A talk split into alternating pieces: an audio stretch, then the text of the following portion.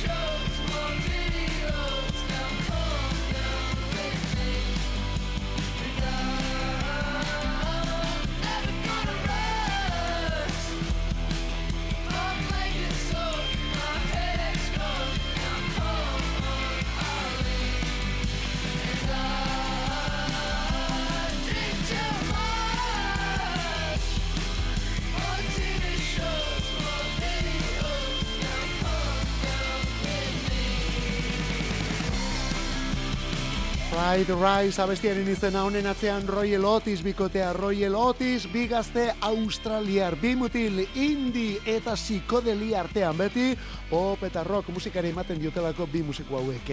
Biek ere musika gustuak oso antzekoak zituztela konturatu zirenean orduan sortu omentzuten talde hau Royal Otis horrela sortu zuten.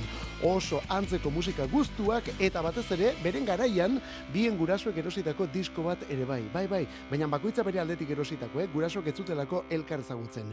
Bi etxe ezberdinetan disko bera agertu zen nonbait 70ko hamarkadan. Gurasoek entzun zuten diskori eta hauek beren ziren seme alabei erakutsi ere bai. Alesi Brothers taldearen Sea Bird kantua da disko txiki edo single hori. Alesi Brothers taldearen Sea Bird kantua. Eta kantu horrek lortu zituen eta lotu zituen gero 2008 batean Royal Madel eta Otis Pavlovic hortik sortu zelako Royal Otis Bikotea. Azken batean, inoiz ez da jakiten nondik etorri liteken musikarien arteko lotu, eh? Royal Otis bikotea, abesti honi, zioten maitasunak batu zituelako. Alesi Brothers orduan, New Yorketik, irurokei tamazazpian.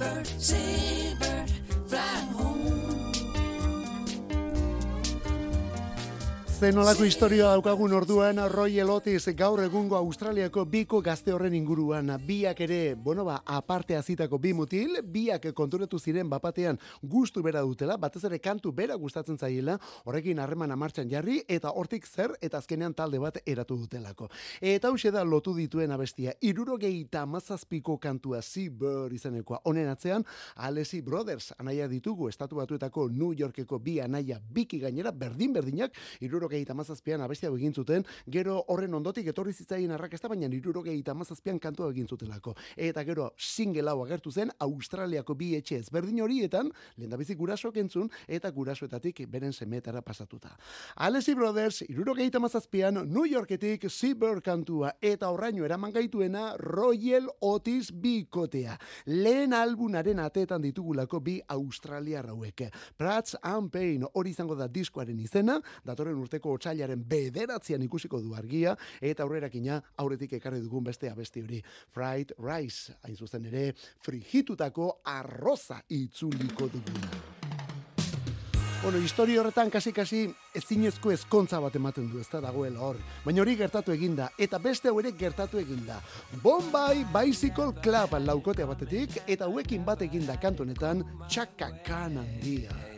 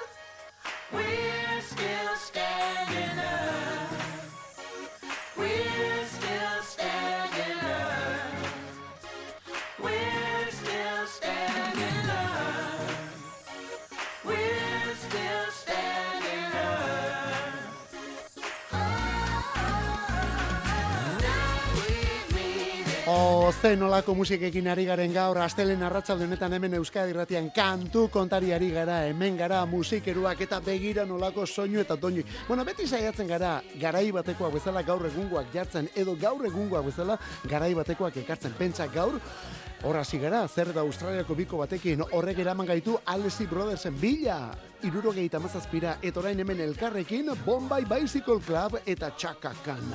Bueno, bori, Bombay Bicycle Club laukaren abesti berria da, teken bi izanekua.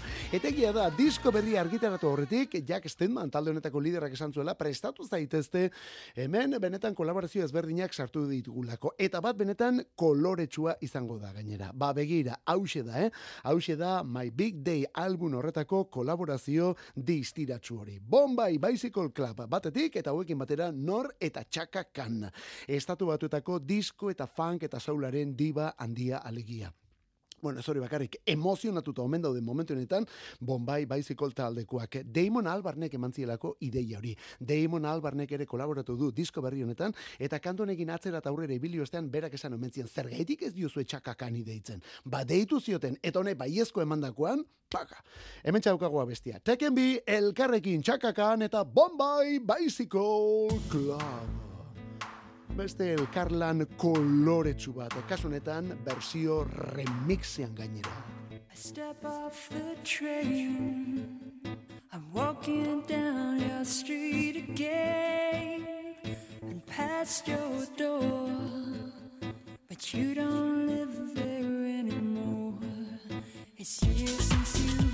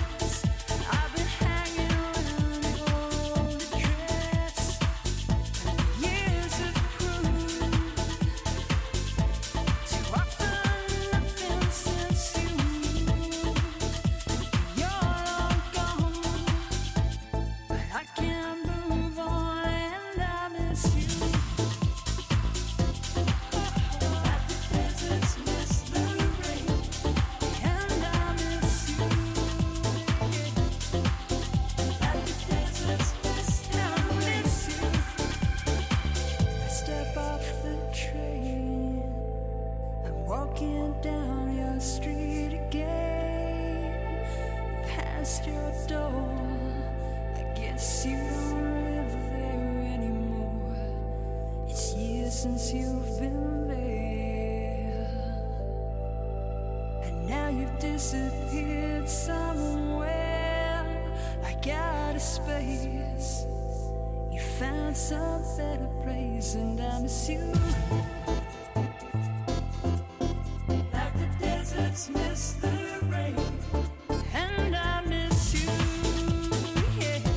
Everything but the girl bikote akustiko, bueno, momentu batzuetan elektroniko ingelesa ere bai, eh? soul, zuri eta benetan eder zalea egiteagatik zirelako ezagunak Tracy Thorn eta Ben Watt, kantu benetan dotoreak sinatu dituen bikote alegia.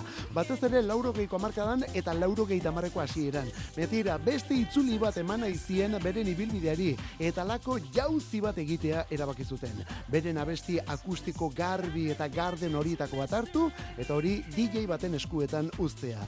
Toterri bera arduratu zen remix honetaz. Eta hori, lauro gehieta amabosteko urriaren amaseian gertatu zen duela ia ugeita urte orduan. Abestia eta remix honek bide berriak irikizizkion Everything But The Girl bikoteari bai bide berriak, soinu berriak eta estilo berriak ere bai. Gero horren ondotik bikotearen aurrak etorri ziren, bi hauek bikote sentimentala ere badirelako, etorren ondotik bi amarkadako geldialdia. Baina tira, dakizun bezala, aurten berriz ere itzule egin dute Fius izeneko diskoarekin. Gaurko egunez, mesin kantua, baino kasu honetan remixean eta talde honen bigarren gaztealdia. Brittany Howard.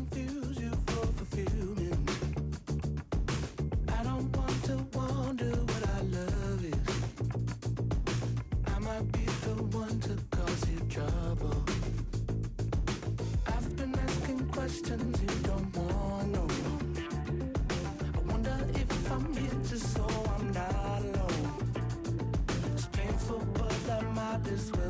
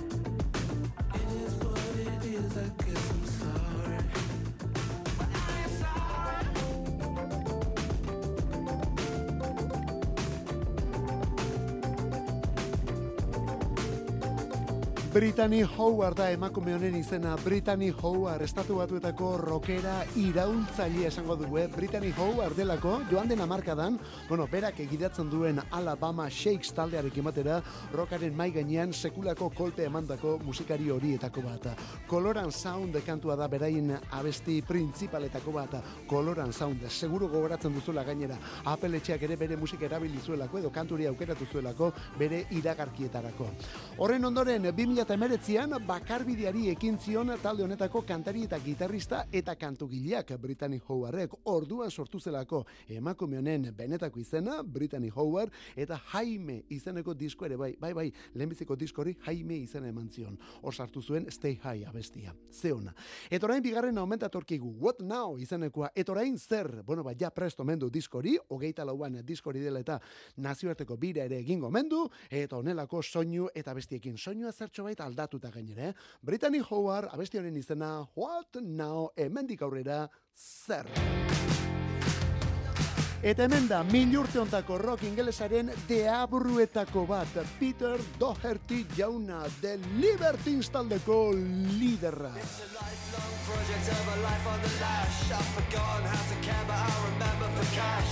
It's my party and I'll cry if I want to. Light the views, sing the blues, I can die if I want to. Tonight we're gonna bring tomorrow's happiness. Gonna live like it's the end.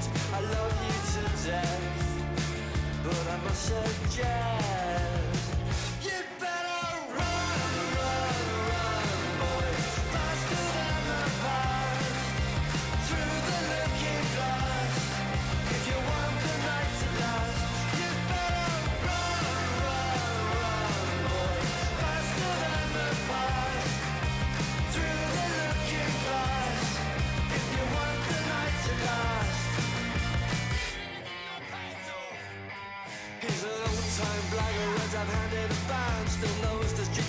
like the back of his hand. He's an old-time lover and a marathon man, with the strength of a thousand men.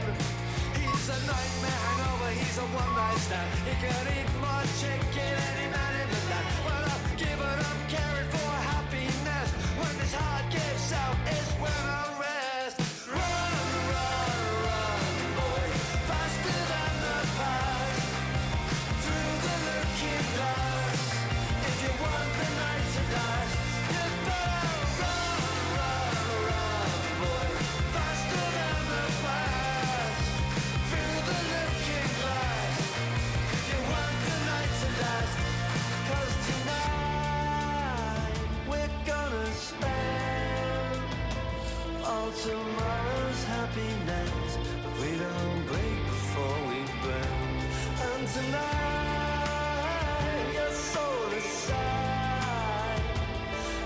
turn out nice again.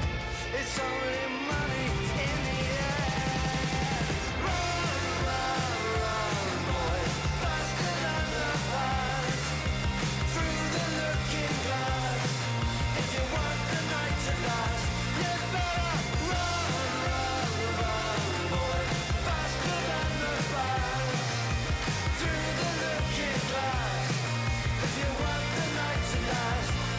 Hone hemen asteburuko sorpresetako bat The Libertines laukote inglesa bai oraindik ere bizida banda hori eta gauza arraroagoa bere kantari eta lidera den Pete Doherty ere hori ere bizidelako rock ingelesaren Enfant Terrible horietako bat milurte honetan eh? Sid Vicious espiritua hogeita bat garren mendean aurreko amarkadetan bi pertsonaia handi bezain polemiko izan ditu rock ingelesak bueno, rock ingelesa hola hitzaren zentzurik irekienean hartuta eh? bat Amy Winehouse eta bestea Pete Doherty bata bakarlaria eta bestea The Libertines edota Baby Shambles bezalako taldetako gidaria.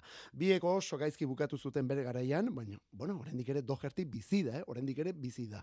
Handik bederatzi urtera berriz berpiztu du The Libertines taldea. Aldatuta dago, garai batean zenaren bi alako da gaur egun, baina tira, musika, musikak bere berean jarraitzen du, eh? Diskoa 2000 eta hogeita lauko martxoan. The Libertines taldearen lan berria hogeita lauko martxoan. All Quiet on the Eastern Esplanade. Hori da diskoaren izena. All Quiet on the Eastern Esplanade. Esan bezala, amaika kantu etorriko dira bertan, eta lenda bizikoa hause Run, Run, Run. Eta disko benetan historiko baten berredizioa datortzuku. Lauro gehian, The Beat taldearen ska eta Two Tones musika. Oh, I just can't stop.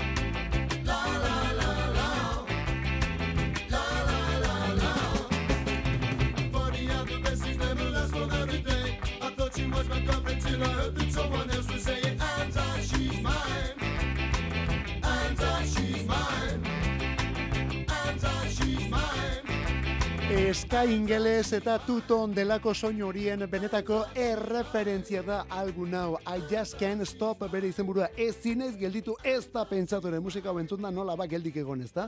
Album mundial horretakoak dira Mirror in the Bathroom edo Can't Get Used to Losing You edo zergaitik ez Hands Off She's Mine izaneko abestia. Birmingham iritik The Beat taldea The Beat.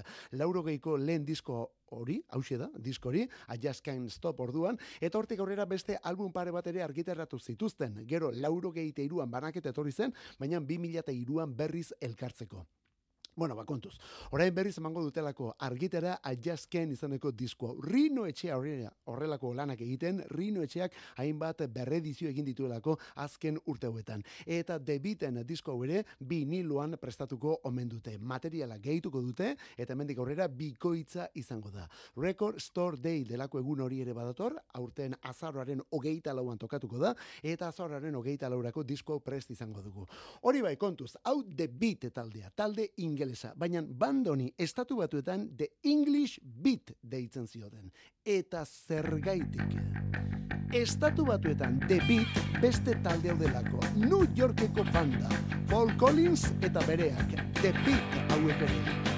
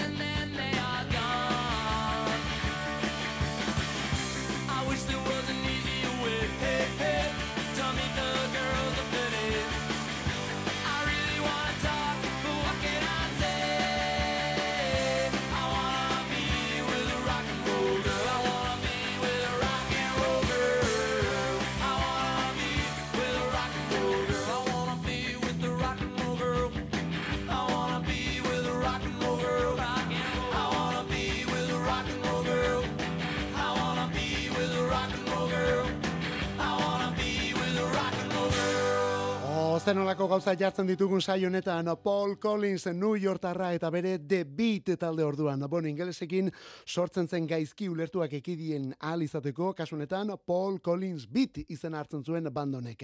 Bat orduan The English Beat eta gero bestea Paul Collins Beat. Zenolako gauza. Tipo New Yorken jaio zen, han sortu zituen bere talde guztiak The Nerve lehen da bizi eta gero The Beat izeneko. Metira, lauro geiko amarkadaren erditik aurrera Europan eh, eman zituen urte urterik gehienak. Baita Madrilen ere, Madrilen ere bizi izan zelako Paul Collins jauna. Etor momentu batean The Nerve aipatu dugu ezta, eta zeinen ondo deskribatzen duen izen horrek mutil honek egindako musika. Dudari gabe, power pop, punk pop, eta musika urduri eta bizia egin duelako betidanik.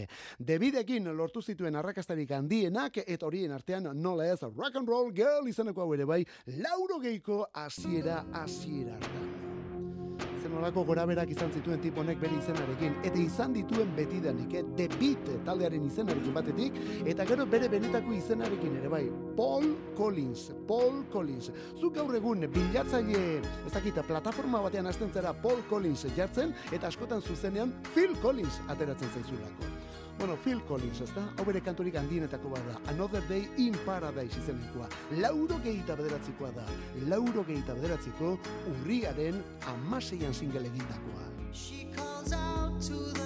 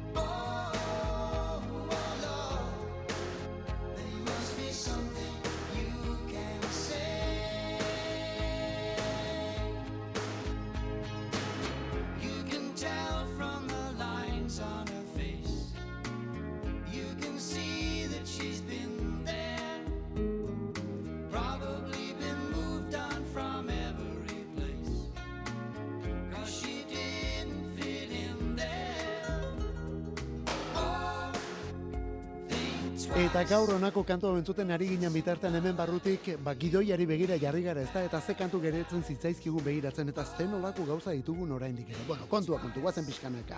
Phil Collins eta Another Day in Paradise abestia, bere bakarbide guztiko kanturik sonatuenetako bat da. But seriously, diskokoa da, but seriously, dakizun bezala, Phil Collinsen laugarren estudio lana izan zen, laugarrena, mila beratzi eta lauro beratziko azaroko albuna, eta Another Day in Paradise honek aurrerakin lanak egin zizkion lehen single izan zen. Gaurko egunez hasi da gainera, eh? lauro beratziko urriaren amaseiko singela delako Another Day in Paradise erdi baladao. Phil Collinsen garairik arrakastatsuenetako bat izan zen ura. Bueno, arrakastatsuena ziurrenik lauro geiko bukaera eta lauro geita marreko hasiera. Bakarlari egiten ari zen guztiagatik eta Genesisen ere lidergoan bera genuelako momentu horretan. Ba begira, gaurko egunez lauro geita bederatzean Another Day in Paradise. Kantu kontari. Musikarik ez dadila falta Euskadi erratiko arratsaldeetan. Ordubeteko saioa proposatzen dizugu astelenetik ostiralera, iruretan hasi eta laurak arte. Eta gero, edozein momentutan podcastetan berreskuratzeko aukera. Kantu kontari. Euskadi erratia.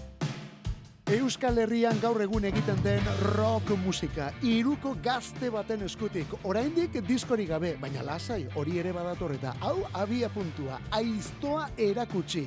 Honen izena, txopet bilbotik santutxu bertatik.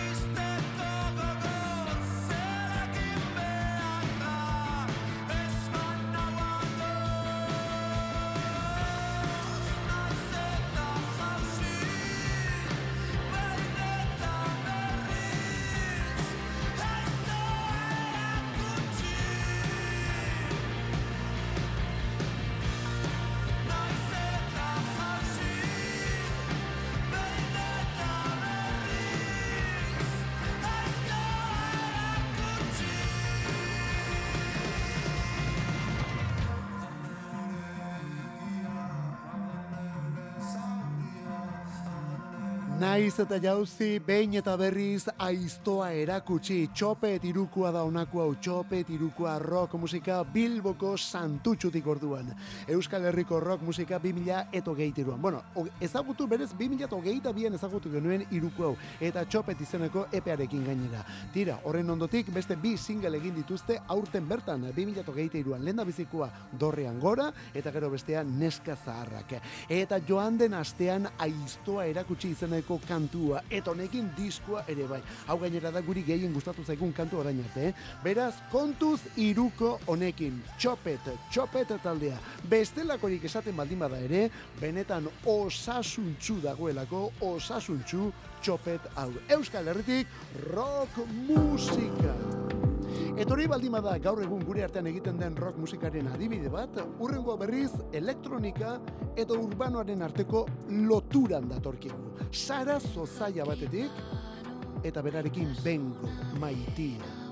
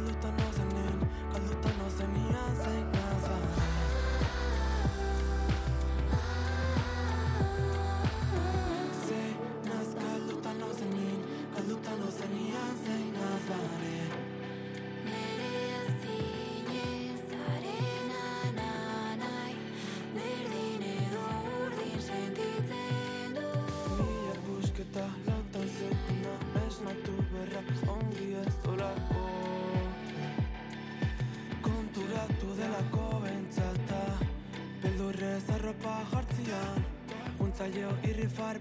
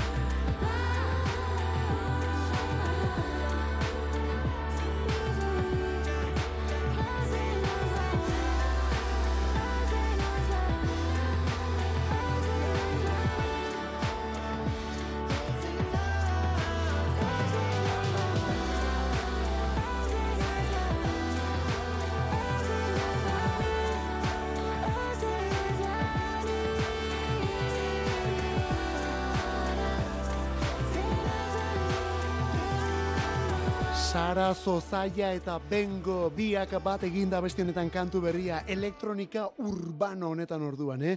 Edo zergaitik ez, Sara Zozaia Donostiarrak bere bakarlan berrira, bere lehen iraupen luzekora, ekarri nahi izan duen elkarlanetako bat ere bai. Zozaia anderea talde eta egitasmo askotatik ezagutzen dugu, gauza oso ezberdinak egitetik gainera, baina tira, bakarlari ere ari da, eta begirazten olako kantua prestatu duen onako. Bere lehen diskoa izango den horretarako prestatutako abestia. Hau maitia da, eta hemen bengo oiartzuarrak lagundu dio. Momentuko bi izar bat eginda. Sara Zozaia, bengo abesti orduan maitia. Eta hurrengo benetako bitxikeria bada. 2000 eta zazpiko abenduan Los Angeles iriko Nokia Theateren John Mayer zuzenean. Hau gitarrista eta kantari handia, eh? Gaur bertan berrogeita sei urte bete dituen tipua. Baina hemen eh, beste klasiko bat moldatzen entzungo dugu. Elektriko alde batera utzi eta akustikoan. She's a good girl Ja está, ez da aurkezpenik ere eskatzen.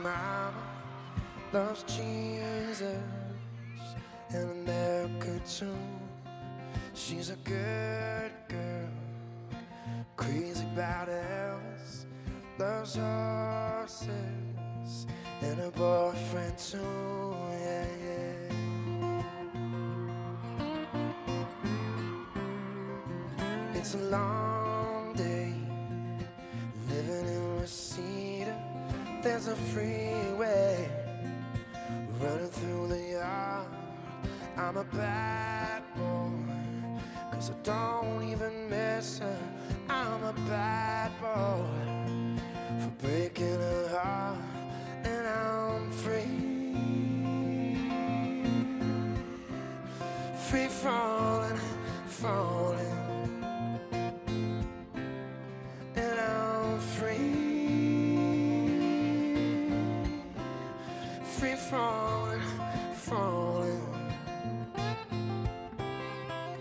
All the vampires walking through the valley, they move westbound.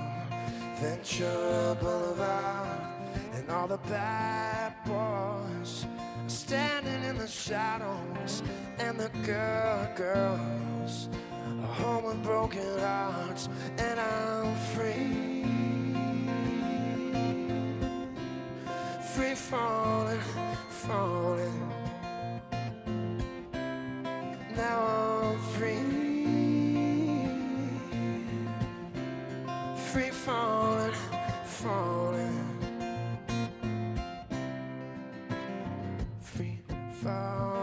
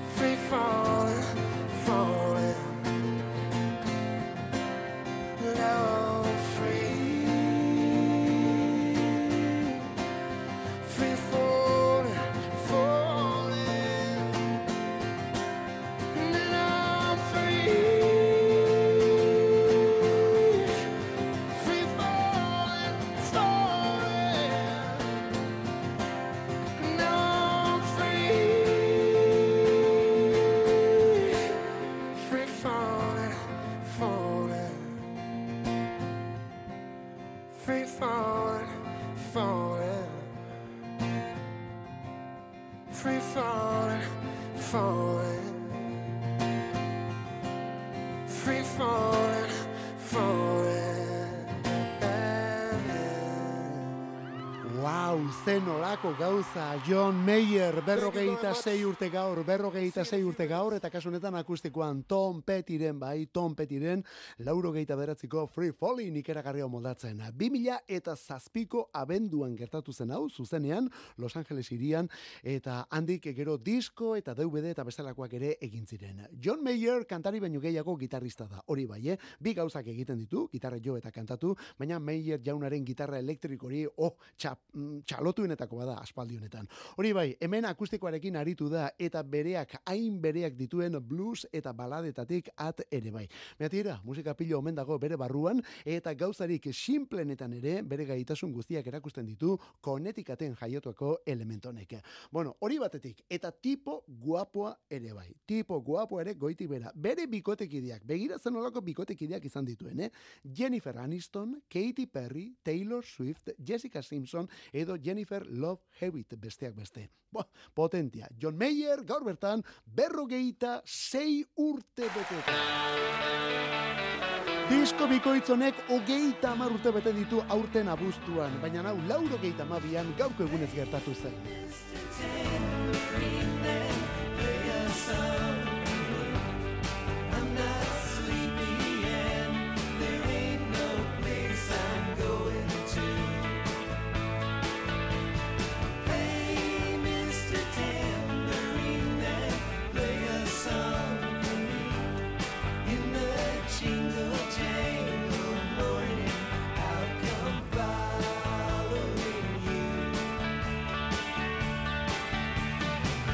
Bob Dylanen musika munduko lehen hogeita mar urteak ospatzeko New Yorkeko Madison Square Garden aretoan elkartu ziren Bob Dylan bera, honekin, ba ez dakit Eric Clapton, Stevie Wonder, Ron Wood, Rollingekoa, Neil John, George Harrison, Tom Petty ere bai, Chrissy Hine, Tracy Chapman, Lou Reed, The Band, bah, eta denak Chris Christopherson aktore eta musikeruak aurkeztuta.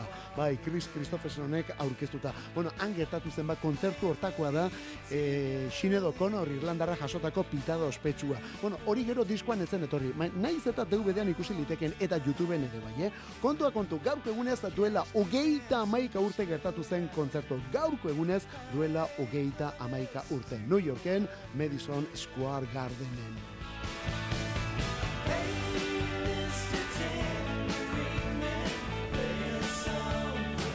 Gaurko saio agurtzeko kantu ederragorik ez genuen aukeratuko. Eskerrik asko benetan, Mikel Olazabal eta bio kalte honetan, bestaldean zure bai, eskerrik asko mezuen gatik, eta zure musika zaletasuna gaitik. Jo, bierrarte!